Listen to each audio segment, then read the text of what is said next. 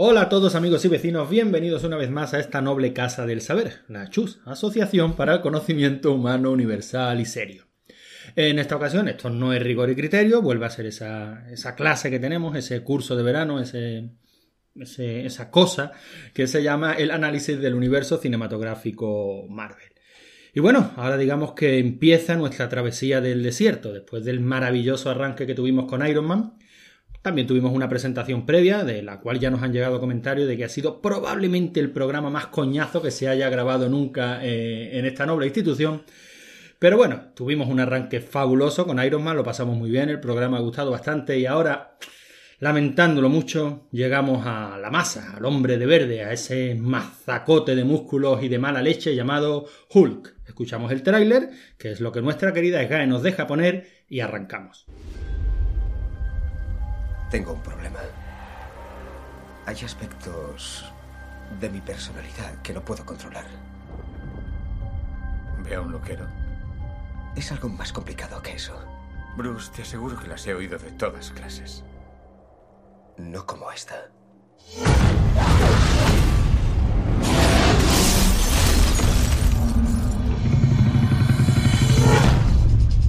Nunca hemos visto algo con tanto nivel de exposición. No puedo entender cómo ha sobrevivido algo así. Es incomprensible. No quiero controlarlo. Quiero librarme de eso. Por lo que a mí respecta, el cuerpo de ese hombre pertenece al ejército americano.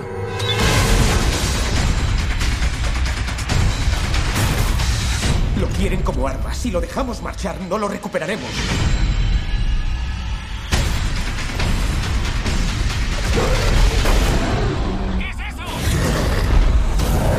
Hay algo capaz de contenerlo y está en mí.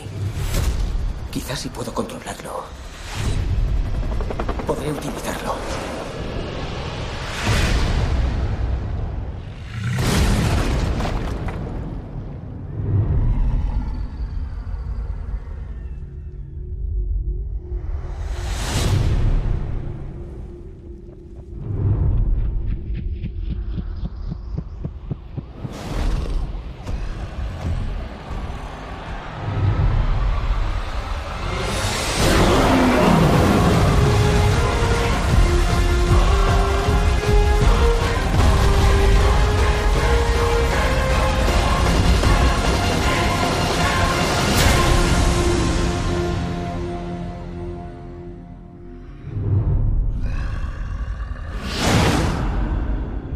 Y bien, espero que os haya gustado el tráiler, espero que os haya gustado la musiquita que sonaba de fondo porque no, no vamos a volver a escuchar otra cosa más. Este programa tiene también una particularidad y es que es el primero que vamos a grabar en vivo en esta noble institución. Básicamente, como esto lo grabamos entre mi hermano y yo, pues le he dicho, nene, vente, nos tomamos un café y grabamos esto como, bueno, pues como lo hacen Somos una Gunis, que no sé si lo conocéis, pero es el mejor programa que se graba desde Galicia con sonido de cucharillas de café de fondo. Bueno, pues sirva, sirva esta pequeña introducción también como homenaje a un podcast que nos gusta mucho y que desde ya os recomendamos. Y bueno, escuchamos, vimos Iron Man, nos tocó Hulk. Manu, arráncate, ¿qué, decimos de la masa? Gracias por la presentación. Cada vez me, hablan menos, cada vez dicen menos mi nick. Cada vez me Manu, Maese perdonadme, perdonadme que el muchacho se me ha puesto triste. Eh, tenemos con nosotros a lo que es probablemente el escritor más talentoso y menos prolífico de Lachus. El tío escribe unos artículos cojonudos, se lleva moviendo toda la vida por estos mundos de internet, eh, así que os sonará su nick seguramente a todos, se llama ni más ni menos, tenemos con nosotros, por favor, levantaos y un fuerte aplauso para eh, eh, el fénix de los ingenios, Maese Threepwood, Manu. El gran, el gran, el, gran, el grande. Venga, cuéntanos, Manu, háblanos de, de, Hulk. A secas, bueno, Hulk es un bicho verde, un bicho grande, un bicho al que creo que le ocurre parecido a Iron Man, creo que nunca llegó a calar mucho en España, ¿no? Tampoco llegaron a... Fíjate. Salir en dibujitos, creo que tampoco llegó a salir mm, en películas anteriores aparte de la de Ang Bueno, tuvo Ang Lee y tuvo otra, ¿no? Fueron dos... Bueno, había dos TV movies de, lo, de 1978, creo. Lo he mirado en Wikipedia antes de arrancar. Pero vamos, si no es el 78, no pasa nada. Si queréis el dato exacto, buscarlo en internet. Pero tuvo dos TV movies que funcionaron bastante bien, ya con Lo Ferriño y. ¿Y cómo se llamaba el otro?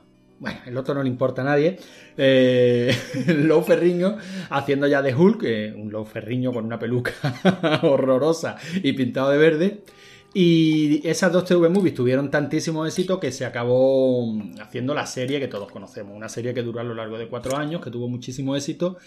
Pero has arrancado diciendo que el personaje le pasaba un poquito como a Iron Man, que no tenía tanto éxito. Bueno, pues eso se nos ocurrió decirlo en el programa. Y también, también me han llegado comentarios de que, mira, mamones, es mi personaje favorito Iron Man. Sí, puede ser, por supuesto que puede ser, pero a nivel de España, ¿tú crees que Iron Man no, No. tuvo serie de dibujitos? Es que nosotros realmente nos pasamos la serie de dibujitos. Yo creo que viene, que viene el tema por ahí, que el conocimiento nos viene por si el personaje ha tenido... Al... Es que ni tú ni yo somos grandes lectores de cómics. Hemos leído cómics, hemos leído los que hay que leer, ya que yo sé que ya están englobados más dentro de lo que llaman... eh, ¿cómo ¿Los le llaman? sepia? novela gráfica y tal. Hemos leído los arcos que se han llegado a hacer famosos de cada personaje, pero desde luego no hemos sido ni coleccionistas de, de grapa, ni compradores de grapa, ni hemos seguido un personaje desde que teníamos edad para empezar a comprar cómics, vamos a poner el 70 y el 84, 85. No sé, me pongo yo en los 10 años y digo, a lo mejor es la edad en la que te aficionas a un personaje y empiezas a... Pero nosotros eso no lo hemos hecho. Entonces, como desconocedores de un personaje a través del cómic, es desde luego lo que tú dices, lo que nos llega, nos llega por, Los dibujitos. por dibujitos y series de televisión. A mí me resulta Hulk muchísimo más conocido que Iron Man. Pero porque teníamos la serie de televisión, ¿vale? Que eh, no sé ni siquiera en qué año llegó aquí a España, pero yo sí me recuerdo perfectamente viendo esa serie de Hulk, que me encantaba. Recuerdo lo- la típica escena, bueno, ya. coño, Lo hay- bueno de vernos las caras es que me está viendo ahora mismo la cara de uff, te encantaba la serie de Hulk. coño, hay que ponerse en la época. No, yo te digo, yo la he visto como curiosidad. La he visto en YouTube, capítulos sueltos como curiosidad. Y la musiquita, la musiquita que te la comentaba el otro día, que en la película que vamos a hablar hoy hay un homenaje y salen las, las notas de principio, la de tan, tin, ton, tin. Esto va a quedar horrible en grabación. Tan, tin, ton, tin, ton. Son muy conocidas. Y me sonaba la musiquita, de mucho homenaje, le han hecho homenaje en Padre de Familia, en la cena de la autopista, le han hecho homenaje. Y a raíz de eso, eh, como decía vuestra madre, un montón de series de referencia. Y a raíz de las referencias me puse en YouTube y me miré un par de capítulos sueltos por curiosidad. Y la serie es horrible. No llega al nivel de horrible de Batman, pero es horrible. Bueno, bueno, bueno, bueno, vamos por partes, estamos, aunque ya estamos abriendo melones y con esto nos van a putear. Primero, la serie de Batman a mí no me parece horrible. ¿no? El Batusi. No me parece horrible porque eh, la culpa de que no me parezca horrible la tiene el FUNS. Tú has escuchado Game Over, has escuchado Tú no has tenido infancia. Bueno, pues Marroyan hizo una. mm, hizo un especial, creo que fue un Tú no has tenido infancia hablando de Batman. Y ahí decía que la, la serie de Batman hay que entenderla en su contexto. Y el, y el Batman que, eh, que teníamos en los cómics en el momento en el que se llevó a cabo la serie de Batman Era alegre, así. el alegre Batman. sí, sí, Era sí, así, era así, de, era así de loco, estaba el perro por ahí, o sea, cada aventura era más psicodélica, más... En fin, los 60. Sí, sí, sí, los felices. Eso era para luchar contra la depresión de la guerra de Vietnam, después de los suicidios, esto que hubo en los años 30 o 40. Los... Es que en Estados Unidos siempre ha sido los, los miserables años 30, los alegres años. Los, sí, sí, los felices Los 50, felices los- 50, bueno, en los 60 la locura, el Flower Power, los 70 que son los más oscuros y del han ido mundo. oscilando entre la Mm. esquizofrenia más pura, entonces por eso se han Pero esa es la de Batman. Sí. Luego yo digo, diré que Hulk no me parece tan horrible porque la comparo con otra que yo sí vi que fue la de Spider-Man. Claro. Claro, No vi la serie, pero sí vi las películas que nos llegaron aquí que se estrenaron en cine. Pero que eran trozos de serie grandes, realmente, ¿no? Creo que eran capítulos de estos que, en fin, arcos que Sí, sí. cogían dos capítulos y los estrenaban con toda la cara como una, como una peli. Eso sí me parecía horrible. Y la de Hulk, bueno, el problema que, ¿qué, qué problema tiene Spider-Man? Que requieres una mínima infraestructura. Requieres un traje que de ese aspecto que marque los músculos del personaje, no un pijama. Eso, fíjate, eso lo hace muy bien la, mm, el multiverso, la última de, de Spider-Man Sí. con el multiverso. Cuando estamos viendo al chavalito, ¿cómo se llama? El, Miles Morales. Sí, cuando vemos a Miles Morales hasta que se, se tunea el traje, lo pinta. de- Bueno, a lo mejor estamos haciendo trailer, a lo mejor estamos haciendo spoilers de una peli Sale, sale del tráiler, sale del tráiler. pues, Pero lo vemos prácticamente con un pijama. Y eso le pasaba a la serie de, de Spider-Man. Luego necesitan la- que las telas de araña funcionen, porque son las características del personaje. Y allí tiraban redes de portería, era horroroso. Pero ¿qué pasaba con Hulk? Que lo que tenía que funcionar era Hulk. Coño, Hulk funcionaba. Porque era Lou Ferrigno, que tendría 30 años, que estaba en su mejor momento físico, y ese tío es una mole, son dos metros de tío, yo creo que es más grande Lou Ferrigno, creo que deja chico a Arnold Schwarzenegger. O sea, era un monstruo. lo pintas de verde y tienes a Hulk, no necesitas efectos especiales. Joder. Coño. Mira, yo a recuerdo... ver, sí, eh, siempre hay que ponerse en la época, si yo lo entiendo, pero que no, que eso, eso lo hablamos, lo hemos hablado en el podcast en varias ocasiones al respecto de varias cosas. Tienes que ponerte en la época Hombre, claro. y de acuerdo, pero no se sostiene, vista de un análisis hoy en día, es que no se sostiene No, directamente. no, no, claro, la serie no se sostiene ni sostiene como, narrativamente. como, como curiosidad y no es divertida a fecha de hoy. Yo creo que no es divertida, te puedes reír de sus fallos, te puedes considerar una curiosidad, pero no, no, yo no la recomendaría ver a nadie, No, más, no, más no, que como no, no, curiosidad. Tampoco estoy diciendo eso. O sea, no digo que es una serie que merece la pena revisitar, porque de hecho muy poquitas series de esa época de. Bueno, esa estamos hablando finales de los 70. Pero es que nos metemos en los 80. Es que muchas series que hoy día recordamos como oh, fi- infancia feliz, ponte a ver hoy el gran héroe americano. Si tienes cojones, ponte a ver el gran héroe americano, que es un horror venido del espacio. Nunca mejor dicho. O sea, es terrorífica. Pero sin embargo, ya digo, Lou Ferriño funciona muy bien como Hulk. Y yo todavía recuerdo alguna escena, o sea, recuerdo lo, lo típico, Bruce Banner está dentro del coche porque unos mafiosos lo han cogido, lo van a tirar a una trituradora de coches de... En fin, de un, de, un desguace y, él está dentro del coche y tú estás esperando a que se convierta en Hulk porque Hulk sí puede reventar la trituradora. O sea, tenía dos o tres momentos que se aprovechaba eso de- del personaje. Pero sí es verdad que no siendo grandes lectores de cómic, yo de cómic de Hulk, como decir, bueno, voy a leer un arco por curiosidad, eh, uno que me recomendaron en, un- en el grupo Escoria del Retro, un grupo de, de Telegram, eh, fue Futuro Imperfecto. No recuerdo quién me lo recomendó, no solo me lo recomendó, sino que me pasó los CBR de- del cómic. Porque yo quería ver algún arco de, de Hulk. Porque pensamos en Iron Man y pensamos en el Diablo en la Botella. Pensamos en, en Daredevil y pensamos en el Born Again. Pensamos en Batman y tenemos también. Pero de Hulk yo no recordaba en en ningún arco que diga, bueno, tiene esa misma.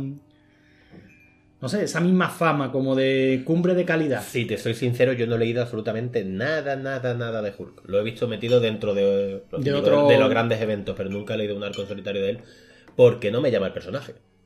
Bueno, es que el personaje yo creo que es muy difícil de, de Pero es tratar. que a fecha de hoy sigue sin llamarme. Y no por el tratamiento que le han hecho las películas, que de hecho, si te das cuenta, bueno, ya lo profundizaremos un poquito más, pero el tratamiento que le han hecho en el universo Marvel, porque hablemos, digámoslo claro, o sea, la película del Increíble Hulk de 2008, que es la que vamos a hablar, está el canon de Marvel, está cogido con las pinzas. O sea, si te das cuenta, es que no. Ni el personaje es el mismo. Porque no es el mismo, no hablo del actor, digo el personaje, no es el mismo. Ningún, ya parece que deja de estar atormentado, se convierte en un secundario cómico completamente. Ni Hulk es el mismo, ni lo que es el monstruo en sí. Eh, hay un momento en las de posteriores, en las de la Guerra del Infinito, creo que es, o en Civil War, en el que Hulk, o sea, Bruce Banner, se encuentra con Thunderbolt Ross, con el comandante, con el padre de Betty. Sí. Y no hablan. O sea, es como le da igual. Ese señor no Pero me te interesa. refieres, eh, cuando dices que el personaje no es el mismo, Sí, sí, el personaje, el personaje, pero no el te actor. refieres al 2008. 2008 o sea, te refieres al, al increíble Hulk con lo que con el Hulk que luego nos hemos encontrado Exacto. en bueno pero es que ahora ya cuando nos metamos en la peli eh, ya vemos que es que yo creo que esta peli entra en el universo cinematográfico Marvel lo que tú acabas de decir. Bueno pues porque se pensó pero es la única que me hace pensar de todas las de todas las que vamos a tratar que, que siempre defenderemos que el universo cinematográfico Marvel ni muchísimo menos ha sido una- un encadenamiento de casualidades sino que estaba muy bien pensado. Que no estaba planificada, ¿verdad? es que es la única que me hace pensar que tú qué pintas aquí ni por tono o sea no ya nos vamos a meter en, en efectos especiales porque bueno estamos hablando de hace 10 años vamos a hacer un Hulk Y Iron Man. Y Sí. Iron Man se mantiene y Hulk es eh, como chirría. Sí, es que... chi- pero chirría solo en algunos momentos. Luego, sin embargo, tiene escenas bajo la lluvia y tal que dice, coño, esto está muy bien hecho. Mm, no sé, no tiene Es rara, es una película muy Es- es rara. Yo- seguramente, junto con Thor, sea la más rara de todo el universo Marvel. Y Thor es rara por. No, es pero rara. es el director. Sí, pero a mí me actor más que rara me parece plana. Y rara es que no pega. No, bueno, pero ya, Bueno, pero ya llegaremos, ya llegaremos a Thor. Thor. El caso es que Hulk, dices tú que el personaje no es el mismo. Lo que pasa es que Hulk ha sido tan diferente según el guionista que lo cogía, porque Hulk primero tuvo un arranque con una serie de seis números. Fíjate tú el éxito que tendría el personaje para que se cancelara en el número en el número 6.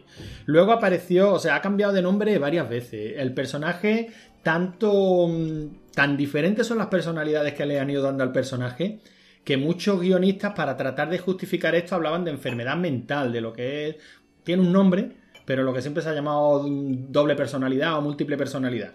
Y, y, no, y no lo achacaban solo y exclusivamente a que, bueno, es que tienen, te han bañado en rayos gamma, te conviertes en un bicho verde y feo y te, te sale, te brota la ira. No, o sea, dicen que Bruce Banner ya previamente Estaba tocado de la... ya estaba tocado del ala, ya tenía doble personalidad y por eso Hulk se representa de, de esa manera. En cierto modo lo justifican con Hulka. Hulka es un personaje que tiene un origen similar a Hulk y sin embargo la tía tiene la cabeza muy bien amueblada. Es abogada, ¿no? Es abogada, pero es que mm, como Hulka sigue siendo una tía con la cabeza muy bien, muy, muy bien amueblada. No, no tiene las locuras Bueno, de... y ha tenido muchos arcos Hulk. Es que yo creo que no saben qué hacer con él. Es que, a mí Es que yo creo que no saben qué hacer con el personaje. que ha tenido arcos los que tomaba conciencia. Yo me acuerdo sobre la Civil War, en la Civil War no, en la Secret Wars, eh, el mismo Hulk lo decía, porque esa la leí hace poco. No sé, mira que es un cómic estúpido, pero a mí me encanta. Pero tiene su encanto y el momento era, era portada, ¿no? El momento Sí. de Hulk aguantando una montaña entera. Pero que él decía, dice, ahora que tengo conciencia de que soy Bruce Banner, pero se, se tiraba todo el arco, no sé si te recuerdas, Sí, transformado sí. Hulk. Ahora que tengo conciencia de que soy Bruce Banner, no soy tan fuerte como Hulk y no sirvo como, como Hulk. Pero a la vez, al estar transformado en Hulk, tampoco tengo la inteligencia suprema de Bruce Banner, entonces no sirvo para nada. Es un triste. Era como, y luego pusieron el Hulk rojo, que era como más fuerte, pero tenía control de sí mismo. Luego el Hulk gris, Sí, aunque, bueno, en, aunque en el origen pretendía ser gris, lo que pasa Sí, es que no fue eso- gris por problemas de Por impresión. problema de impresión y de tinta. De hecho, cuando lo describían decía el monstruo ese... Hay una frase de la película, en la escena eliminada, que la estaba viendo como curiosidad. Decía, es un monstruo, no sé si describírtelo, es como verde o gris, no se sabe muy bien. Y era en referencia al entintado de la primera, porque no se sabía cómo era. Mira, eso sí lo tiene muy bien la peli, que yo creo que... ¿La es- referencia? Sí, y que yo creo que trata muy bien, pero son referencias muy sutiles, o sea, que no te las meten. Siempre ponemos últimamente el mismo ejemplo, no nosotros, pero la gente lo pone y tienen toda la razón. No es Stranger Things, no es ponte la referencia delante, no es decirte, mira, mira, tienen un póster de los Gremlins. No, no, no, no, no es necesario. Pero, pero las referencias están ahí. Hay, por ejemplo, un momento en el que está pasando con el móvil y se ve por allí a Steve Dicto. Creo que es a, o, a John, o a, o a Kirby. Bueno, se ve uno de los dos nombres muy rápido. Creo que es Dicto. Y dice, coño, estoy seguro de que si le voy dando el pause, todos los nombres de esa agenda son referencias a Eh. dibujantes y guionistas de, que han pasado por Hulk. Es la única película de la primera fase del UCM en el que no sale Nick Furia. Y lo aparece, aparece, están mirando unos documentos, además lo vi en directo, o sea, no es la típica imagen que ves para la, ves en directo, o sea, estaban girando unos documentos y el que firma uno de los documentos es Nick Furia, entonces están llenito de referencias, pero son minúsculas. De hecho, el director eh, como que retó al público a que fueran a ver la película para buscar referencias. O sea, en plan, divertiros buscando referencias, porque hay de todos los colores. Bueno, el cameo de... de- Bueno, el cameo de, la coño, cabeza de, de la masa, Sí, sí. de Lou Ferrigno. de Pero, buenísimo. pero es muy bueno. Pero es que ese es el típico cameo que te dice, vale, sale Lou Ferriño como guardia de seguridad. Y, y Hulk, bueno, Bruce Banner, para convencerlo de que lo deje entrar, le regala una pizza. Vale, sale como cameo, es suficiente, no tienes que... mm, No tienes que poner más, el que lo conoce, lo conoce. Pero es que, eh, fíjate lo que voy a decir. El único rasgo de buena interpretación, de actor sincero que le veo a Edward Norton en toda la puñetera película es cuando le dice, eres auténtico, tío. Y digo, coño, sí, sí es que es auténtico. Yo eso no lo veo. A mí es que Edward Norton me parece un actorazo impresionante. Pero aquí tiene está un- muy perdido. Porque tiene un guion muy flojo, si te para pensar. porque no tiene de hecho, guion, en la su primera media hora- no tiene arco, no tiene evolución, no tiene nada. Pero en la primera media hora de la película el tío lo hace súper bien. yo te diría muy la- bien. los primeros 40 minutos de película, sí. yo te diría que son muy Hasta buenos. que deriva en una mierda de comedia insulsa sin Pero gracia. tampoco es una mierda. O sea, tampoco es una mierda de comedia insulsa. Es un personaje fuera de tono del resto de la película. Uno, que es el puñetero Mr. Blue. Que está fuera de tono de toda la película y se carga toda la Bueno, película. es momento de que hagas una sinopsis, ¿no? La última la hice yo, una sinopsis rapidita de la película. Eh, acabamos ya entonces con el personaje. No tenemos que nosotros gran cosa que decir. No, hay un montón de gente que sabrá mucho más del personaje y respecto a tu amigo que decía, a mí Iron Man me encantaba, pues no lo pongo en duda, No, evidentemente. no, y seguro que hay Seguro. lectores de cómics que. Pero me encantaría porque es tener- un personaje que da para eso. sí, me encantaría tener el dato de cuántos cómics americanos se vendieron en, en España en los 80-90. Ah, bueno, pues mira, nos queda una serie larga Sí, por delante. o Eso sea, tenemos que buscarlo, porque es que si yo recuerdo cómics, pero que la gente que leía, Capitán, bueno, es más anterior, Capitán Trueno, ben- o, Bueno, los, pero- los Mortadelos, los- evidentemente Sí, los te veo. eso lo dicen mucho en Campamento Criston y creo que tienen razón. Y esta gente de cómics entienden un montón, Sí, sí. porque es su rollo. Y ellos lo dicen mucho, que España era sitio de Olé y de Bruguera y de Ibáñez y de Escobar y que y que heredado de nuestros padres, pues eso, el Capitán Trueno y todo ese tipo de, de historias. Entonces, no sé hasta qué punto es verdad que nosotros éramos lectores de cómics de superhéroes. Y luego hablando con gente, pues, Cal mismo, Javi, era lector de cómics, pero no de superhéroes. No le gustaba el rollo superhéroe. Lo suyo era la editorial Two Time, lo suyo eran los Hulk. Creepy, ¿no? El- bueno, exacto. Yo es que creo que aquí éramos más de otro tipo de cómic. El superhéroe, evidentemente, pegaría. Bueno, de cómic europeo, nada más que por proximidad, yo recuerdo tener más Sí, en la más- casa, más sí. más Spiru, Sí, sí, sí. que cómic americano. Yo siempre digo lo mismo, cómic americano yo leí nuestro vecino, Miguel Francis, que tenía unos sí, cuantos claro. cómics, y que los salesianos, eh, la biblioteca, tenían un viaje de cómics que yo flipaba, pero un montonazo. Sí, sí, sí. Y de ahí me los leí yo. Claro, de ahí sacábamos los Lucky Luke, de ahí sacábamos los Spiro y Fantasio, de ahí sacábamos Y los, había americano pitufos. también, había algunas cosillas, pero Pero muy poco, es verdad que era, que era residual. Pero bueno, nosotros afortunadamente vamos a hablar de, la, de las pelis y no, Sí, pre- sí. y no, pretende- no pretendemos hablar de los no, cómics solo porque- quería decir eso de lo del personaje que, no, o sea, si hay gente que dice a mí me encantaba Iron Man de pequeño, no lo pongo en duda, pero que me resulta raro, que es lo que yo siempre digo del personaje, es que no caló mucho porque no tenía serie de dibujitos, lo digo porque de verdad pienso que no nos llegó el personaje, no por otra cosa. No, sí, sí, bueno, es una percepción. Desde luego está claro que lo que estamos diciendo nosotros son percepciones personales. Para mí, Hulk, pues me lo he encontrado alguna vez perdido, lo recuerdo luchando con un Spider-Man en una cueva, luego buscando, resulta que. no de la época. Lo recuerdo porque una vez mm, me marqué yo la machada, digo, me voy a leer la serie de Spider-Man entera. Afortunadamente hoy día podemos hacerlo, me descargué, yo no sé cuántos gigas de cómic de Spider-Man. Hombre, que yo te regalé los dos tomos originales, Claro, los, pero los primeros, de los primeros 20 años creo que eran. ¿no? Pero esos tomos están muy chulos. Sí, pero ha envejecido mal, ¿eh? Claro, envejeció como el culo. Pues en uno de esos, creo que era el 14, creo que en el número 14, en la primera aparición del Duende Verde, salía también Hulk en una cueva. Y nada, tenía una escaramuza de cuatro viñetas, pero eso es, digamos, Hulk en. Yo recuerdo eso, recuerdo verlo luchando con un tío que se colocaba un exoesqueleto. Y me acuerdo porque es la primera vez en mi vida que yo recuerdo haber leído la palabra exoesqueleto. Y como era un cómic, sabía a lo que se estaban refiriendo. Pero vamos, que no, que así un personaje al que yo no he seguido. Últimamente he leído algún arco, ya digo, porque me los han recomendado. Y creo que es el típico personaje que funciona bien en compañía de otros, pero solo.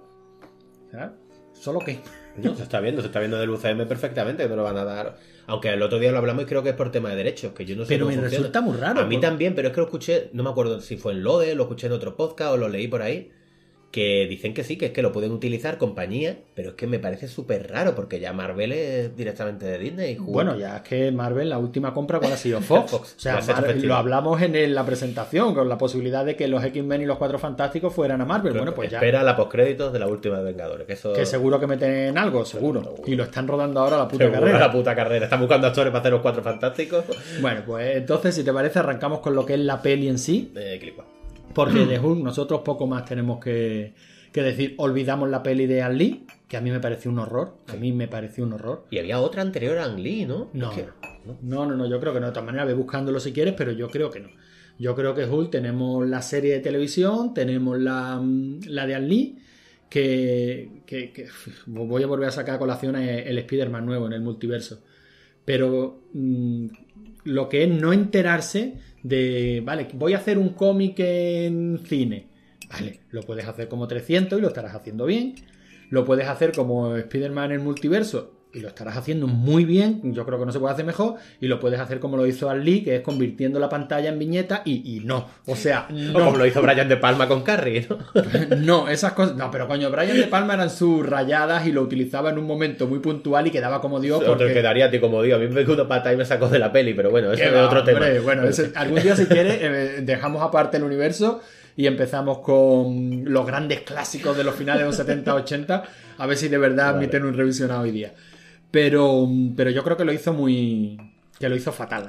A mí es que no me gustó nada esa película, ya no es cuestión de efectos ni en nada, simplemente por eso, porque me estaba escupiendo la película continuamente. Que es el cine, que no son viñetas, que no necesito viñetas, eso no funciona. Eso ni siquiera, ni en videojuegos, ¿te acuerdas del mod? Sí. Bueno, sí, un clásico, tal, la parte de las viñetas, o sea, la primera carga era maravillosa porque se iban abriendo viñetas. Tampoco terminaba de funcionar.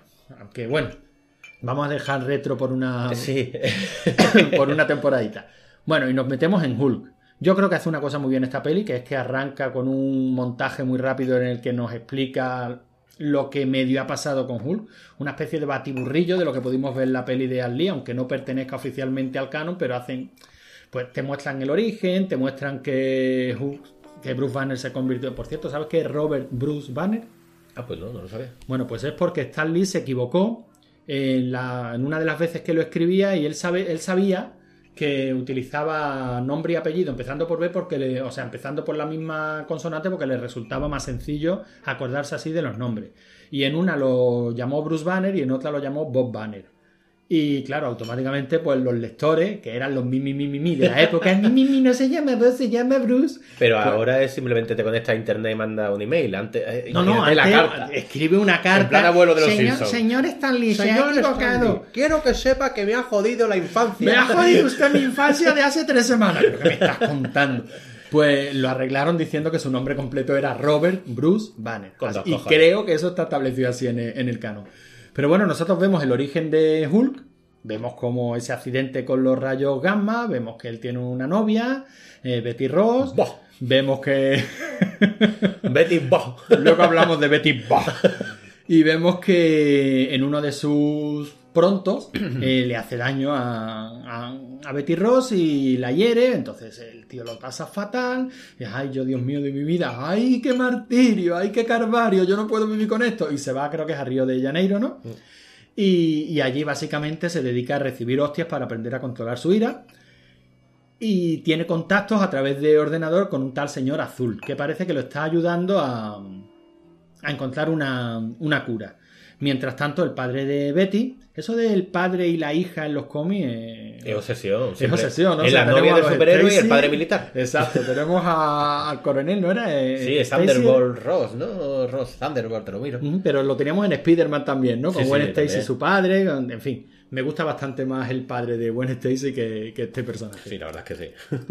Pues básicamente lo está buscando porque el experimento que convirtió a Bruce Banner en, en Hulk era un experimento militar con, con vistas a conseguir el super soldado, ¿no? Lo encuentran a través de, lo encuentran de la forma más random posible. Eh, Bruce Banner que trabaja en una embotelladora de guaraná, de alguna bebida de guaraná, se le cae una gota de sangre en una de las botellas. Eh, esa botella se la bebe Stan Lee y le da un chungo porque ha sufrido una intoxicación por Por rayo gamma. Por gamma. Intoxicación gamma. con lo cual dice, ¿cómo? ¿Que ha sufrido un tío random una intoxicación por rayos gamma? Eso tiene que ser Bruce Banner. Blanco y en botella. Verde, Verde y en botella. en este caso. Y, y se van a buscarlo. Él se ve obligado a huir, se ve obligado a volver a... mm, ¿Dónde se desarrolla? No sé, en Nueva York, Chicago. Se ve, olvida- se ve obligado a volver a los Estados Unidos, se vuelve a encontrar con Betty Ross y poco más. Si es que tenemos poco más, al final encuentran al señor azul, eh, hay por allí otro militar que digamos que envidia el poderío físico que tiene que tiene Bruce Banner cuando se convierte en Hulk y empieza a hacer experimentos sobre su propio cuerpo acompañado del padre de Betty para convertirse en un bicho En abominación. y al final pues tenemos una pelea de Hulk contra el bicho Abominación. y Hulk se va y ya está. Bueno, y sale el señor azul, que no se sabe cómo se había infectado un poco, y le hace la cara como, "Eh", como en plan, volveré, y no volvió. Y no volvió. afortunadamente. No volvió, Y afortunadamente. hubo gran regocijo. Porque vaya mierda de personaje que echa la película al traste. Y la verdad es que tenemos una peli muy, muy sencilla. Porque de guion es muy sencillita. Que sigue el mismo esquema, como te comentaba el anterior de Iron Man, sigue básicamente el mismo esquema, si te das cuenta. Descubrimiento de los poderes, en este caso control de los poderes, aceptación y super No, pero yo no la veo tanto una peli de origen. Por eso digo que estaba muy cercana a la. Yo creo que han hecho algo parecido a lo que hicieron en el Amazing Spider-Man. En el tiempo, eh, aunque no entre dentro del canon de la peli, estaba muy cercana a la Hulk anterior. Se supone que la gente sabe cuál es el origen del personaje. Y esta no es una peli de origen, o yo no la veo una peli de origen. Bueno, realmente, si te das cuenta, empieza cinco minutos después, aunque hayan pasado tres años, creo que llega a decir la Betty Ross, pero empieza cinco minutos después, después de convertirse en Hulk. Es que no ha tenido otro brote. De hecho, sale él con sus días sin accidente, días sin convertirse. Sí, eso es un detalle simpático, que va apareciendo solo un peso en, pan- en pantalla, días sin accidente, tal. Me gusta, a mí es que lo que más me gusta de esta película es el primer tercio, se puede decir, que es cuando está controlando su ira, que es cuando. Y yo no veo que lo haga tan mal Edward Norton. A mí es que Edward Norton, como me parece tan buen actor, yo no creo que lo haga mal. Ah, por cierto, un detalle que lo quería comentar antes que se nos pase, que te lo dije el otro día por Telegram. La cantidad de actorazos tan descompasados que Bueno, tienen sí. las películas del universo Marvel, que ahí te pones a mirar el que no ha ganado un Globo de Oro, ha ganado dos Oscars, el que no ha ganado un BAFTA, el que no. Aquí tenemos a Edward Norton y siempre se me olvida el nombre de William Hart haciendo de, del Thunderbolt Ross. Sí. O sea, es que quien no te ha ganado un Oscar Ha estado nominado tres veces y todos como quieren participar. ¿Te has dado cuenta? Es como las películas de James Bond antiguamente. Todos quieren participar. Bueno, pero es que me parece normal, porque es que son el fenómeno cinematográfico de la década. Sí, sí, sí, ve acojonante. Eso, una cosa y otra, lo buena que están todas las novias de los Vengadores. O sea, De todas maneras, Liv Tyler nunca ha estado mejor que en El Señor de los hombre, evidentemente, con la orejita de elfa. Claro, ahí, está, ahí, estaba, ahí estaba enorme. Pero fíjate lo triste que aquí todavía teníamos el papel de novia de y era novia de. O sea, luego ahora luego salen películas como mm, Capitana Marvel y las critican. No quiero pecar de plancha braga, pero coño, son necesarias. Nosotros que hemos crecido viendo pelis como Aliens, yo creo que nos molan ese tipo de tía. Y esta es la novia de. Hace un papel muy tontorrón. Sí, quitando la tercera de Iron Man que ya llegaremos, Piper Potts, y encima lo hacen muy mal. Y lo hace muy mal. Realmente, bueno, no, también, esa también tiene la de Thor, lo que pasa es que ese personaje es una puta mierda. La... Es que no hay un buen personaje femenino. No, la verdad o sea, es que no. o sea, es que la Capitana Marvel era muy necesaria. Hombre, tenemos a la Viuda Negra por descontado. Sí, pero sí. no tiene su peli. No tiene su peli, la van a hacer ahora, es verdad, y tampoco y llega a salvar el día. Y habrá personaje para que Sí, tenga sí. su peli, porque es un personajazo. Ese es el problema, yo no entiendo por qué tienen que ponerte, o sea, personajes en plan... Lo que quieren hacer ahora, convertirte a Thor en... que ya existen los cómics, un Thor femenino, eh, meterte a She-Hulk, meterte a una Capi femenina, meterte a una mujer metida dentro del traje de Iron Man. Si ya hay personajes femeninos súper No, fuertes no. y súper interesantes. No tienes porque... Es que dicen que pues, la dirección en la que va a ir la nueva... No lo creo, pero dicen que la nueva etapa de Marvel va a ir en esa dirección. Aparte de los cuatro fantásticos, aparte de, de meterte todo el universo de mutantes y tal, que te quieren meter a la, a la Capi, te quieren meter a Iron Man femenino, te quiere y yo no, no lo entiendo. Si es que ya hay unos personajes buenísimos que son mujeres dentro del universo Marvel. ¿Por bueno, qué? pero también es cierto que muchos de ellos empezaron como contrapartidas a sus personajes Masculino. masculinos. Y prescindir de ellos por el hecho de ser una contrapartida a un personaje masculino me parece. O sea, por ejemplo, Hulka.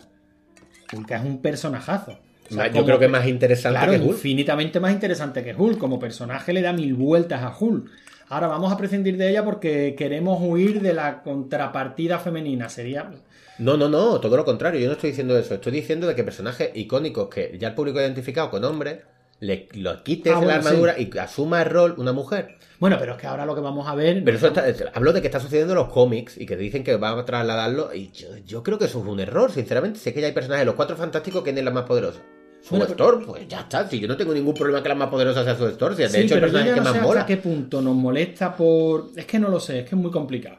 Es que es muy complicado, porque ¿cuántas veces ha cambiado Iron Man de... ¿Cuánta- ¿Cuántos tíos diferentes se han vestido la, la armadura de Iron Man? Viaje. Acuérdate de... mm, Bueno, y el Capi ya para que va, bueno, eso es. Acuérdate del... ti- Bueno, de Spider-Man mismo. Cuando Miles Morales... O sea, yo eso lo recuerdo como... ¿Cómo? ¡Traición! ¿Qué vamos a... ¡Qué ¡Qué locura! negro! sí, sí, sí. Y, y y Miles Morales es un personajazo. Pero muy, muy chulo, muy chulo, muy Pues chulo. entonces- Me encanta. Ahora cambia y resulta que es una chica. Bueno, la verdad es que el punto debería de ser, bueno, ¿qué más me da? Que, o sea, si el personaje que escriben es bueno, Sí, yo lo que voy es Eh, que sea forzado. claro, ese, es- pero, ese- pero eso no lo veremos hasta que veamos el... O sea, eso no lo O sea, vamos a la ver que a se ha liado ahora, que esto ya lo hablaremos, nos estamos yendo muchísimo de Sí. pero bueno, un apuntito nada más. La que se ha liado con Capitana Marvel. Eso es ridículo. Es que el personaje es fuerte desde su concepción, ¿qué más da? Que sea una mujer como si es un, yo qué sé. un- Y además que estamos criticando lo único no criticable de la peli. A ver, Eh, Bueno, ya llegaremos a Capitana Marvel. Pero sí, que nos estamos yendo. La cosa es que Betty Ross es. sí, es un personaje muy, muy accesorio. Muy... Y si queréis, seguimos charlando de los personajes de la película para. Venga, tírame. Venga, lo tengo aquí O sea, delante. tenemos a Edward a Norton que... Estoy contigo. Yo creo que los primeros 40 minutos de peli el tío da el personaje. A mí es que no me parece, ya te digo, Edward Norton me parece un actorazo. Yo no creo que lo haga tan mal. Es verdad, está un poco inexpresivo. De todas maneras, vale, no lo hace tan mal. Pero uno vendrá que bueno te hará y en este caso no se cumple. Porque luego tenemos a Mark Ruffalo que yo creo que ha hecho un Hulk infinitamente ¿Un con Hulk o un personaje diferente? O sea, tú dale el guion de que le han dado a más Ruffalo a Edward Norton, a lo mejor. Sí, a lo mejor es que a, a lo mejor sale ganando con el con el, con el guion. Yo no te digo que no, pero yo a Mark Ruffalo lo veo muy bien como Bruce Banner y como Hulk. Eh, Mark Ruffalo, por cierto, era la primera opción para hacer de Hulk. Y la productora, creo que fue, impuso a Edward Norton. Y Edward Norton reescribió parte de la película.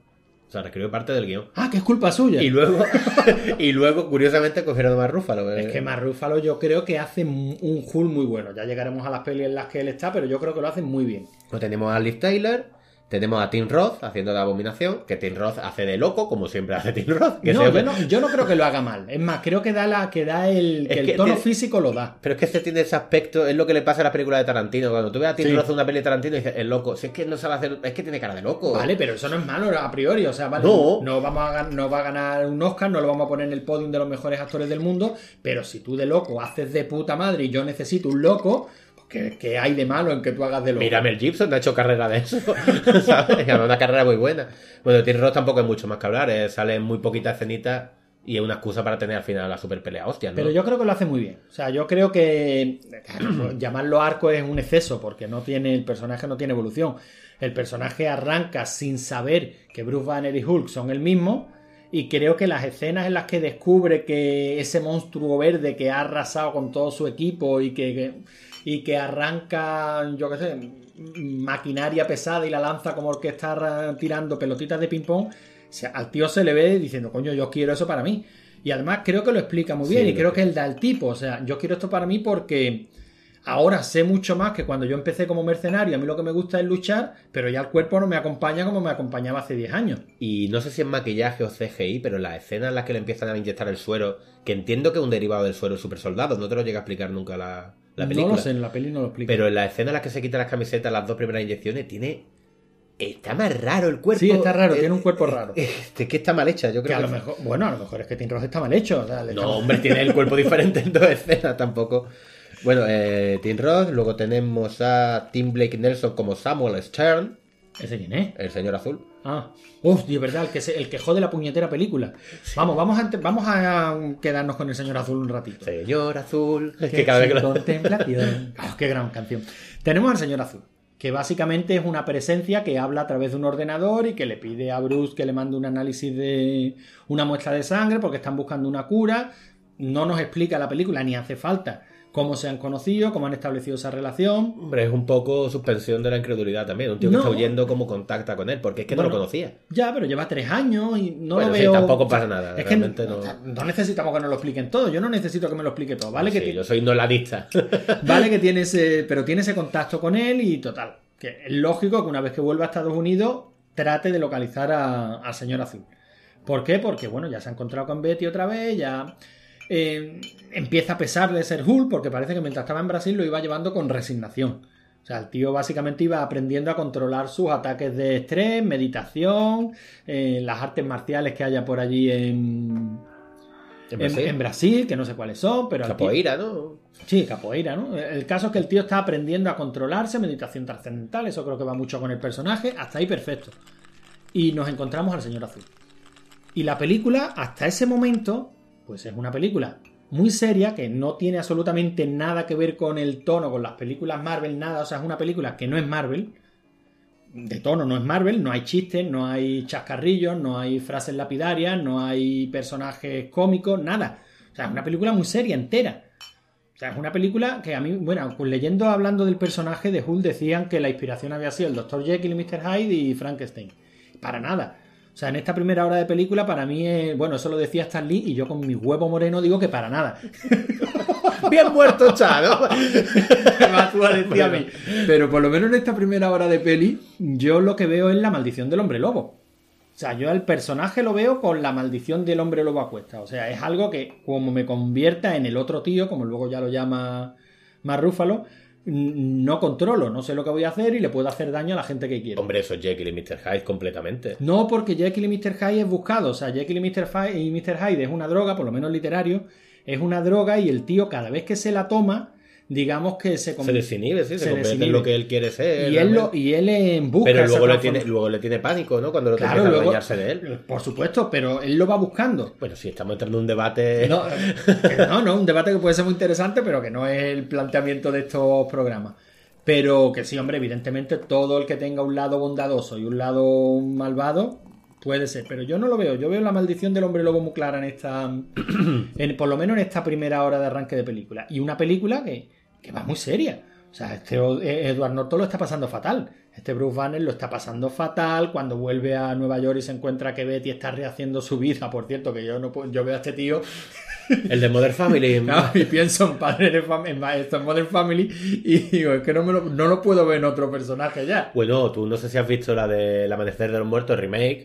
Sí, también hace me pasa. hace de chulo puta follarín y dice, no, también tío, me no. pasa, no, no me lo puedo, no me lo puedo creer. Es verdad que hay personajes que te, te destrozan una carrera y además con carácter retroactivo. sí, sí, sí.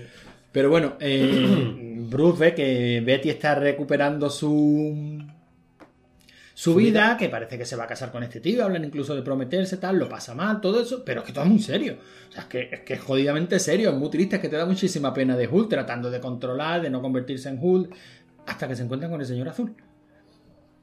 Que es algo así como un pachacho, ¡ya está aquí el pachacho! Pero, pero chicos, Pero que ha pachado, Hulk, que ha pachado. ¡Esto te vamos a curar ya! ¡Te simes, te tumbas en la camilla! ¡Te meto cuatro inyecciones y estás curado, pero ya! Pero, pero chicos, este personaje, ¿de qué película ha venido? Pero es que empieza también, le sigue, le sigue la corriente Bruce Banner, empieza que me curo ya, y, empieza- y la otra, y la otra por ahí dando saltitos también te va a curar, Hulk, pero antes déjame que le coja el pene verde. Es que es verdad que es ridículo. O sea, toda la escena en la que aparece el señor azul, en la que va a provocar la transformación para poder inyectarle la cura y tal, es ridícula. O sea, es que el personaje es que no te lo crees en ningún momento. No es que sea céntrico, no es que sea el típico investigador que se le va un poquillo. No, no, es que es un personaje de chiste. O sea, es que parece que está copiado y pegado de otra película y dices, tú aquí no pega. Pero lo que comentabas tú, el otro día me lo comentabas también, que es que da la sensación de que a mitad de montaje de la película fue el exitazo de Iron Man. Y es verdad que da la sensación esa. Y dijeron, mete unos cuantos chistes aquí que nos está quedando esto muy serio. Porque ya no es el señor azul, es a raíz del señor azul. En el helicóptero empieza el Ross a hacer chistes. eh, Con el, o sea, cuando luego más adelante se llevan a Hulk, que lo suben al helicóptero, empieza a hacer chistes también. De que no vea el bicho que hemos soltado y el Hulk, yo me tiro por el helicóptero, ¡ja, ja, ja, y en mitad del aire, ¡uy, que no me transformo! Es que, pero es que, pero es a raíz se de. pega, se pega el Se pega piñazo contra el suelo, la- que no viene a qué. Pero es a raíz de verdad que salga el señor azul, pero no es solamente el señor azul el personaje que esté fuera de tono, sino que la película Sí, se a le la flapa. Tampoco que quiero que dé la impresión de que se convierta en una comedia ni en una peli Marvel. Porque a lo mejor lo intenta, pero no lo consigue. No, no, no. Porque los chistes no funcionan, porque los momentos de humor no están bien Claro, metidos. es que parece porque- que estamos diciendo que convertirse en una película Marvel es malo. No, no. Claro, y el problema es que no se convierte en una película Marvel. Bueno, incluso aunque se hubiera convertido Se en una convierte película... en una peli DC cuando intenta hacer una peli Marvel. Se convierte en la Liga de la Justicia. Tan mala no es. Vale. Tan mala no es. Venga, vamos a ganarnos enemigos también entre la comunidad de Pero DC. el caso es que sí es verdad que le pasa mm, algo raro cuando aparece el señor, el señor azul. Y hasta ese momento, pues tenemos una película muy seria. Y esa primera película, a mí me gusta. Yo esa peli la veo divertida. O sea, esa película, eh, cuando llega, cuando se encuentra con Betty, cuando huye con ella, cuando trata de llegar a la universidad para encontrarse con el señor azul, La cuando le escena hacen del la campo encerrona. universitario, La esa escena del campo es es buenísima. Eso es lo mejor de la película. Y, y aparte es la primera presentación de Hulk. Porque hasta ese momento ha, llegado, ha, ha seguido el, estema- el estilo este que lo llaman cocinado a fuego lento. O sea, Hulk, vale, lo hemos visto en una escena previa. Sí, porque, a bueno, oscura. Exacto, a oscura, pero porque es cine ya de los 2000 y la primera escena de acción tiene que salir antes de los 15 minutos. Eso es impepinable. Porque hoy día se rueda así y me parece bien. Yo no tengo nada que, decir, pero lo hacen bien. Presentan a Hulk, pero lo presentan a oscura. Se ve un ojo, se ve. O sea, se hace como se hizo Jurassic Park en su día. Vamos viendo cuatro detalles. Y la presentación de Hulk a plena luz es en el campus, a la hora de película, y dice, coño, si después de esto Hulk se da media vuelta, fuese y no hubo nada, les ha quedado una película de putísima madre. ¿Sabes que dice tres frases Hulk durante la película? En orden de cronológico de cómo se va atrás, o sea, del desarrollo de la película, buenísimo. La primera dice Dejadme en paz, en el campo, solamente dice eso, luego dice Betty, y luego dice Hulk machaca. Y me parece una gilipollez, pero me encanta porque son como las tres estados Los por tres- lo que los pasa. tres estados por lo que pasa. Sí, es que la realidad de la película tiene cosas buenas, ahora recordándola me está gustando más que cuando la estaba viendo. La película no es tan mala. Pero es verdad que el final es... Lo que pasa es que te, vuelvo- te digo lo que te dije el otro día, venimos de un Iron Man. Claro. que es una película de presentación de personajes ejemplar, es una película de superhéroes ejemplar, es una película Marvel ejemplar, o sea, es que lo tiene todo. Y lle- llegamos a Hulk, que ya es otra cosa, pero bueno, es otra cosa, pero no me disgusta. O sea, es un personaje que está bien tratado, es un narco que va razonablemente bien, es un, son unos guiños a los cómics que, y nosotros hemos pillado dos, pero el aficionado a los cómics estoy seguro que ha pillado 50.000 más. O sea, y termina con una escena cojonuda de acción, mejor que la que remata la película, que es tirando a mala, Ah, vale. que es la del campus, en la que desde la presentación del personaje, la batalla, o sea, la patada que Hulk le mete al que luego será abominación y lo estrella con- y lo, y lo estampa contra. Además, viene precedida de la frase, eso es todo lo que tiene. Si le pega una, Una hostia, patada. Que no se puede ser un momento más Hulk que ese, es como quita un mosquito de Fíjate, mierda. ese Hulk es muy parecido al que luego coge a- en Vengadores a Loki Eh, Dios es a y mí. le dioses a mí. O sea, es ese mismo Hulk. O sea, que se ven destellos de lo que, del Hulk que luego veremos. Que yo supongo que está sacado directamente de frases de las viñetas. Pero el caso es que la peli se derrumba al final. O sea, es que se derrumba además en una sucesión de escenas que supuestamente es la, mm, el clima de acción de la peli y que no va a ninguna parte.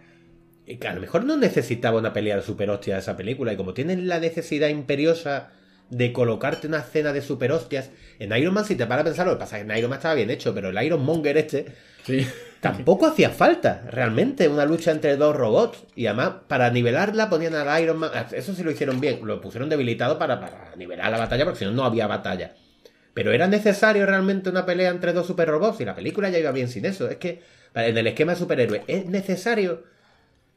Mira, antes nombré la Liga de la Justicia. Mejor como la Liga de la Justicia no se ve en ningún lado. Que es como. Y hay, que acabar con la pelea entre los dos fuertes. Pero si es que ni hay pelea, porque te pone a Superman, que es el personaje que te tira de todas las películas, te pega una para tan super, super poderoso que se te va a la pinza, contra uno que no es rival, pero como tiene que estar la pelea, no hace falta, no me la pongan, de verdad que no es necesario. Bueno, pero yo, fíjate, ahí no es que te quite la razón, pero sí creo que puede ser necesario. A lo mejor no es necesario para ti, ni no para mí, o sea, a lo mejor ya somos muy viejos. Pero ese tipo de pelis tienen que llegarle a todo el mundo. Y si tú vas a ver una película de superhéroes y no tienes una escena bigger than life, pues a lo mejor parece que te falta algo. Pero me refiero, sí, pues tiene que, o sea, la cena sí, la cena tienes que tener el subidón final, el- la erupción, ¿no? Como, como decía este hombre, por Dios, el de polvo de estrella. Que empieza en un terremoto, ¿no? Y luego No, acaba eso era, él decía que era, eso lo decía Carlos Pumares, Carlos pero Pumares. decía que era frase de Cecil B. DeMille, que decía que las películas tienen que empezar en un terremoto y de ahí para arriba. Y de ahí para arriba, pues eso sí lo entiendo. Las películas de acción, sobre todo, yo creo, la de superhéroes, tiene que acabar como una explosión, tiene que acabar culminante. Pero no tiene por qué ser una pelea super hostias entre dos personajes. No, sí, puede ser otro tipo de. mm, Eso es lo Sí. que voy. Y en esta película creo que no pegaba, no, no iba a ningún sitio. No tienes por qué. Es que además que Hulk. Hulk es pura fuerza bruta. Además se supone que es lo más, la más fuerza bruta, más poderosa del mundo. Y si te das cuenta cómo le gana abominaciones con un golpe de suerte, con un golpe de ingenio. De hecho, que cuando está de espaldas lo ata con una cadena, pero lo pilla desprevenido. Sí, usando herramientas, digamos. Sí, eh, no sé, no me pega, no. Y aparte el personaje no me pega, no me gusta el bicho. Y encima el personaje este, el señor azul, era. Lo estoy, lo estoy leyendo ahora mismo. eh, que se iba a convertir en el líder. Que es un personaje también de Marvel, cuando se le ve la cara medio mutada. Y era tan patético, yo creo que. que dijeron, mira, no, déjalo ahí. Y es por eso, es que no pega nada, ni el tercio final, ni pega la pelea super hostia, ni pega la abominación, ni pega el personaje, ni. No sé. el caso es que yo, fíjate, yo. Yo creo que sí- se hunde completamente. Pero yo sigo pensando que es por problemas de, de tono, ni siquiera por problemas de la escena, porque en construcción de la película lo veo muy lógico. O sea, no es la película de presentación de un superhéroe, no es la película de. O sea, no nace Hulk. Bueno, sí nace Hulk, creo que tenéis razón. Porque al fin y al cabo él no quiere ser Hulk, eh, tiene un par de movimientos, llega en cierto modo a comprender que aun siendo Hulk no le va a hacer daño a Betty, cuando tenemos ese homenaje a King Kong, porque es un homenaje a King Kong, o sea, cuando están en la cueva después de la, después de la lucha en, en el campus, Sí, sí. él se va con Betty y Betty duerme abrazadita al gigante verde allí en una cueva mientras llueve, o sea, es King Kong. Y, el, mo- y las interacciones que tienen entre los dos, entre la bestia y la bella, pues son puramente King Kong. Y, y él se ha dado cuenta que no le va a hacer daño a. que no le va a hacer daño a Betty. Aunque es curioso porque el arco de Bruce Banner hasta que se convierte en Hulk y acepta su condición de Hulk es paralelo a Abominación desde que es ese mm, soldado ya en decadencia física que se acaba convirtiendo en Abominación, me parece bien resuelto. O sea, me parece que llegan los dos a un punto en el que se tienen que enfrentar. El problema es que todo ese tercio final para mí no funciona, pero es cuestión de tono. La pelea le falta epicidad, no está bien rodada, los efectos no terminan, no son no son desastrosos, no son malos, no es Asylum. No, pero se nota que tampoco es una película de, de la película con más presupuesto de Marvel. Pero, pero se notan, tiene dos o tres momentos que dice, uy, ¿cómo se nota ahí el plastiquete? El plastiquete digital, claro. Y el problema sobre todo es que yo le veo es de tono, porque fíjate que el momento en el que Hulk machaca, que pega a Hulk ese golpe, que hace temblar el suelo entero y tira abominación, coño, debería de ser un momento en el que el Épico. público dijera, coño, ahora sí es Hulk, debería ser el momento en el que ese plano circular recorre a todos los Vengadores por primera vez juntos. O sea, es la épica, es el personaje, ha nacido, ahora es Sí, Hulk. Thor cayendo otra vez, matanos. Sí. Y sin embargo, es, ¿qué, qué hace este aquí? Porque el tono de la película no invita a que Hulk diga Hulk machaca. O sea, es que el tono de la película, aunque por más icónica que sea la frase, por más icónica que, que sea la viñeta, porque ahí pintan una viñeta, pero es que el tono no te ha llevado a esto. Y los últimos chistes apresurados en los 20 minutos finales tampoco te invitan a que Hulk abrace su naturaleza con alegría. Es que fíjate que dentro incluso del universo Marvel, la película no acaba bien y no tiene sentido el final. Como lo enganchan luego cuando reclutan a Hulk de... Se me ha ido el nombre del actor ahora. eh, El nuevo Hulk, vamos. Eh, más Rúfalo. El Mar Rúfalo. Cuando reclutan al Hulk de Mar Rúfalo, él está otra vez huido. Está como al principio de la película de Hulk. Sí, es verdad que pasan un poco, o sea, no lo sacan del canon. Si dicen- la, exacto, si la película, si esta película de 2008 hubiera acabado, hubiera estirado un poquito más al principio que la parte que a todo el mundo le gusta, de él huyendo, un par de transformaciones en plan para librarse del peligro, y el final hubiera sido la escena tal cual, la escena del campus, con Betty no sé qué, y él se hubiera ido otra vez con la musiquita de tan tin, tan tin, Sí, sí, repetimos, hubiera enlazado perfectamente con el principio de Vengadores. Sí, les hubiera quedado algo. Pero como te tienen que perder la pelea super hostia de los cojones. Sí, la verdad es que es un poquito. mm, En fin, rara. Y es más, y es que es lo que tú dices, que podían haber respetado incluso el arco del.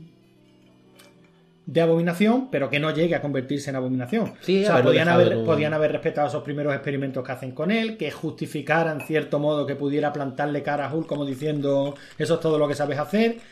Hubiera quedado de puta madre que Hulk le pegara una patada y ese tío hubiera muerto ahí. Y se acabara la... y se acabara como diciendo Es que es Hulk. es absurdo, es que es Hulk. Claro. Y que se hubiera ido, hubiera cortado radicalmente con Betty Ross, a la cual no se vuelve a mencionar luego en, en todo el universo cinematográfico, por lo menos hasta donde yo sé. No, no, de hecho... O sea, es que ni una foto, o sea, es que no- es que No, no, no, empieza el ligoteo con la viuda negra y tomar por culo. Es que es la que te digo, el otro personaje que no hemos hablado de él, siquiera lo mencionamos por encima, el del Thunderbolt este, el padre de Betty Ross, vuelve a salir más adelante, sale en dos apariciones breves, en la, en la Civil War y en el, eh, los Vengadores, no sé, me acuerdo, Infinity War creo que es. Y en una de las escenas creo recordar que estaba con más Rúfalo, pero es que no lo mira. Es que te estoy hablando de memoria, pero yo estoy convencido de verlo, de recordar verlo del cine y decir, pero, pero bueno, o sea, eh, ¿sabes, Bueno, macho? Que es, si tu este suegro. es que si este personaje sale, yo no lo recuerdo. No, sí, o vuelve sea, a salir. tú ya lo recuerdas, pero yo ya no Vuelve lo a salir en recuerdo. plan cameíto, pero vuelve a salir. Eh, Se supone que el general de Estados Unidos, o sea, de los máximos generales de Estados Unidos y tal. Es que te digo, es que como, como si esa película no hubiera existido. Por eso te digo que es del canon Marvel. Sí, pero. pff, yo Pero, no sé, pero eh, vale, ¿no? Por, por ser. Fíjate cómo es dentro del canon Marvel que no tiene ni escena post crédito. La única película de todo el UCM que no tiene escena post crédito. Bueno, si la tiene. Antes de los créditos. Solo que la ponen antes de los créditos. Sí, sí, sí, es que parece que no. Y además no tiene sentido. Tampoco. O sea, tiene sentido si hubiera sido ni Furia. Pero ¿qué pinta Iron Man ahí?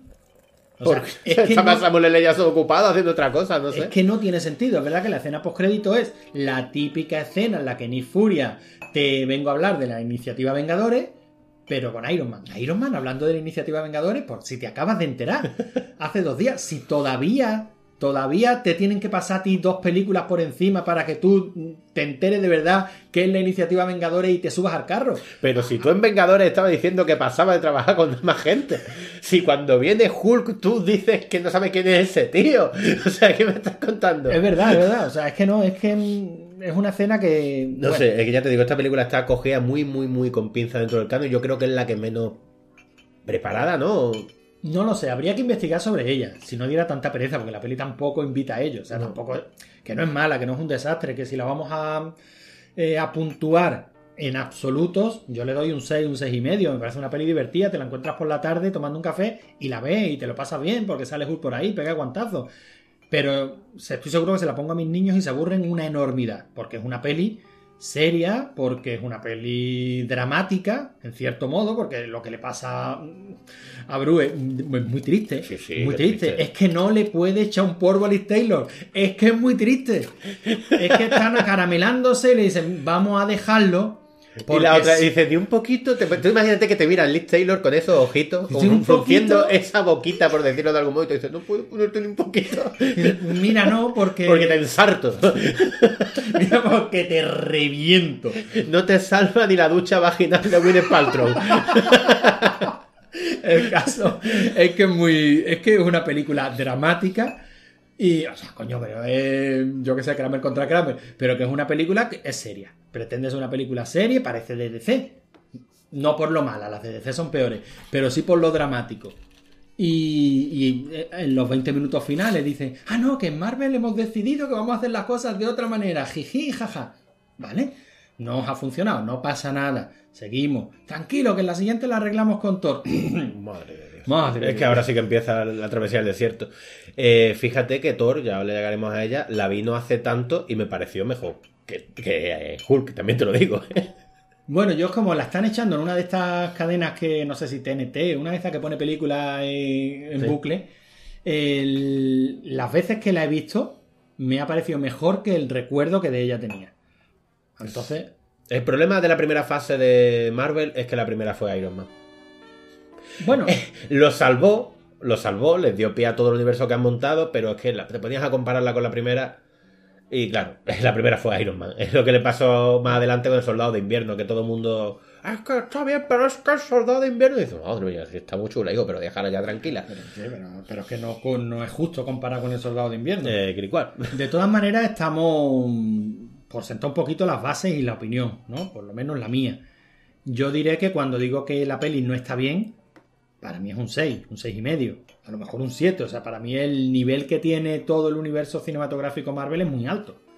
No es Pixar. Pero cuando de una peli Pixar decimos no está tan bien, vale, es un 8, no es un 9, no es un 10, pero es un 8. Y, hombre, esto no tiene el nivel de Pixar, no creo que lo pretenda, ni la profundidad, ni. Pero la capacidad de diversión y. y- Sí, yo y siempre. el nivel de producción. Eh, yo tengo un listado de- en mi cabeza de películas Marvel, nivel, las, están las, las mejores, que sería Infinity War, El Soldado de Invierno y alguna más. Está un poquito debajo, que son las buenas. Luego están las mediocres, donde estaría esta, y abajo está Thor el mundo oscuro.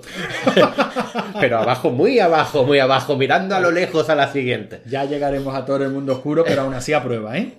Joder, Para ti no, bueno, ya llegaremos a todo el mundo, el mundo oscuro. O no, tampoco si no la saltamos, tampoco. No, hombre, no, si no, si no vamos a hacer trampas, si no hemos, si no hemos colado a Capitana Marvel, que molaría hablar de Capitana Marvel, Sí. no vamos a, no vamos a colar el mundo oscuro, no.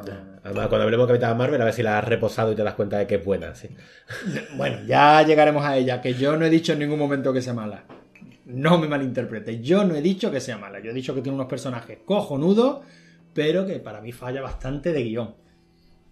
Me parece que me cuenta poco y lo que me cuenta no me interesa mucho, pero bueno, a lo mejor es problema mío, que puede serlo, de todas maneras la tengo que volver a ver. Eh, pero estábamos con Hulk. Y si, si, si tienes algo más que decir, Poco más, lo que he dicho. eh, o sea, realmente. No, lo que tú has dicho, no es aburrida. Si la veo, yo la estuve viendo el otro día y la vi. No sé, está entretenida, la recordaba, incluso te diría que la recordaba un poquito mejor, para que no nos vamos a engañar. Pero es verdad que la primera parte de la película es muy entretenida, o sea, dramática, da como cosita. Te vuelvo a decir que fíjate la siguiente vez que lo escucho, porque es que te pone los pelos de punta, del el homenaje musical, te sale Luz Ferriño, te hace emoción. Cada vez que sale Stan Lee ya como se te revuelve algo por dentro. Y lo que es tan joven, que tendría cuántos, 115 años. no, pero da como cosita verlo. eh. Tiene un montón de detalles súper curiosos. La verdad es que se transforma Hulk, me parece que está muy bien la escena cuando está... Me encanta lo de no le gustaría verme nervioso. Creo que está súper bien traída la escena, la frase típica de Hulk, que le están como para pegarle un de guantazo y vacilando y dice, no me pongas nervioso, no, no te va a gustar verme Bueno, eso está- nervioso. eso está sacado de la serie. Claro, y de los cómics, no le gustaría verme nervioso. Yo, creo, que de la serie, ¿Sí? ¿eh? Yo creo que de la serie. Bueno, no sé, yo sé que es una frase muy mítica. De todas maneras han tenido que cruzar. O sea, si la serie fue en los 70, estoy seguro que mucho de lo que funcionara en la serie luego se incorporó a la. Igual que ahora con los cómics Por cierto. ¿sabes que a Bruce Banner sufrió abuso de niño por, por parte de su padre? No. Pues es otra de las muchas vueltas que le han dado al personaje para justificar. eh, Es que, macho, Bruce Ya. Banner seguramente habrá sufrido abusos de niño. Antes era una mujer que se llama Loreto. Es que seguro. Iba en patinete eléctrico, pero lo cancelaron y eso lo volvió loco. Eso, eso sí creo que es algo que vamos a comentar muchas veces a lo largo de la Le serie. ha pasado ya a todo, Claro, a todos. Si es que son personajes que tienen 40 y 50 años de historia. Cuando me dice es que no es el personaje de los cómics, es que no es fiel a los cómics, perdona, bonito. ¿A qué cómic te estás refiriendo? ¿A qué guionista? ¿A qué periodo histórico? Que este personaje lleva 50 años a su Siempre espalda. recordaré un amigo mío la frase eh, de X-Men que él se indignó mucho cuando dijo lo no que prefiere el licra amarilla y él dijo, pues claro, como en los cómics. Y yo dije, no, los cómics iba de marrón. ¿En qué cómic? Luego ha ido de negro, luego ha ido de azul, luego de rojo, luego de fosforito, luego tenía huesos en lugar de. ¿Sabes? Nunca ha ido de amarillo, o sea, curiosamente de amarillo nunca ha ido. Y si ha ido, no lo quiero recordar. Pero tío, no te puedes centrar en esas gilipolleces. ¿sabes? A Bruce Banner lo violarían de niño, pues en algún universo sí, y en otro sería el que violara a la madre. Oye, que lo mismo. Sí, no, bueno, no, no, no, no, abun- no abundemos en, los- en los abusos infantiles de Bruce Banner. He estado buscando videojuegos de Hulk también por comentarlo, ya que en el último comentamos uno de Iron Man, no he encontrado nada. O sea, hay tres de, ya a partir de la PlayStation 2. Sí, había uno que Y estaba. un, un beaten up y lo- los puntúan bastante bien, o sea, son juegos de hostias, obviamente. Hay uno que combinaba fases de Bruce Banner, que eran más infiltración con, con fases de Hulk. Y las fases de Hulk las ponen como muy chulas, muy divertidas, pero la de Bruce Banner como ya complicadita, ya como mezclados esquemas de, de juego muy diferentes. Pero curiosamente no he encontrado nada tipo beaten up para, para ya máquinas de 16 bits y anteriores. A lo mejor la hay, a lo mejor aparece como personaje. Estoy seguro que en Marvel contra Marvel, Street Fighter se estaba. Pero personaje, o sea, como personaje principal de un videojuego no he encontrado nada. Si alguno de los oyentes sabe alguno, pues oye, a nosotros nos encantaría. Seguramente. De todos modos, siempre que hablemos de persona, o sea, de videojuegos basados en personajes del universo Marvel, eh, recomendar el Marvel Ultimate Alliance. Seguramente lo has visto buscando. Que salen sí. todos, absolutamente todos, y el juego es divertidísimo, es medio rol, medio beaten up. Siempre va a ser el mejor. O sea, en todos los personajes que no he encontrado nada, de no- siempre ese. Bueno, Marvel eh, Ultimate Alliance, el 1 y el 2. Tenemos también los Lego, en los Lego Avengers Ah, sale son la Hulk, que está genial. Y tenemos una aventura conversacional de Hulk. Es verdad. Esa que, Que y- tenías que morderte la lengua al principio. Bueno, hay dos. Siempre todo el mundo me dice lo mismo, Bite Tongue, y yo siempre digo que hay otra manera de convertirse en Hulk, que es Remember Nightmare. O sea, ¿Ah, que- sí? Sí. Y, o sea, Pero está- eso era, eso lo recuerdo porque era el Ferargón, era Sí, Ferergón, exacto. el que todo el mundo le preguntaba al principio de Hulk porque nadie sabía salir Porque de la nadie puta sabía silla. salir de la puta silla, pero tenía su lógica. No era como en el que había que bajar de las nubes. Bajar de las nubes. En fin. Y bueno, nosotros nos bajamos del universo Marvel, si te parece. Sí. Eh, Por hasta, ahora. hasta la próxima, que será Thor. Eh, no, Iron Man 2. Iron Man 2. Ah, bueno, pues esa está entretenida. A mí me gusta. Sí, de- de- del, del montón de Hulk. No, Muy está- por encima de Thor Infinity. Sí, o sea, pero- de Thor pero el es mundo divertida. oscuro. Bueno, ya llegaremos a Iron Man 2. Es verdad que era una segunda parte de una primera impresionante. Lo tenía difícil. Y bueno, yo creo que salvó los papeles. Y esos 3, 4 años bonitos en los que Hollywood intentó por todos los medios salvar de la mierda a Mickey Rourke y casi lo consigue. Casi lo consigue. a, pesar, a, pesar, a pesar de sus grandes esfuerzos por de que no. En fin, bueno, pues esto ha sido Hulk. Yo espero que lo hayáis pasado bien en esta, en esta clase. Creo que nos vamos ajustando a la horita, que es lo que pretendemos para que podáis salir al pasillo, fumar un petardillo, en fin, las cosas normales que se hacen en instituciones nobles y serias como esta. Bueno, perdona, esto es la chus. Aquí que salgan, se tomen una copa de coñac y se fumen una pipa. Y nada, di adiós con la manita, que nos vamos. Excelsior. ¿Has dicho adiós con la manita? Sí. y mirando el micro. Adiós.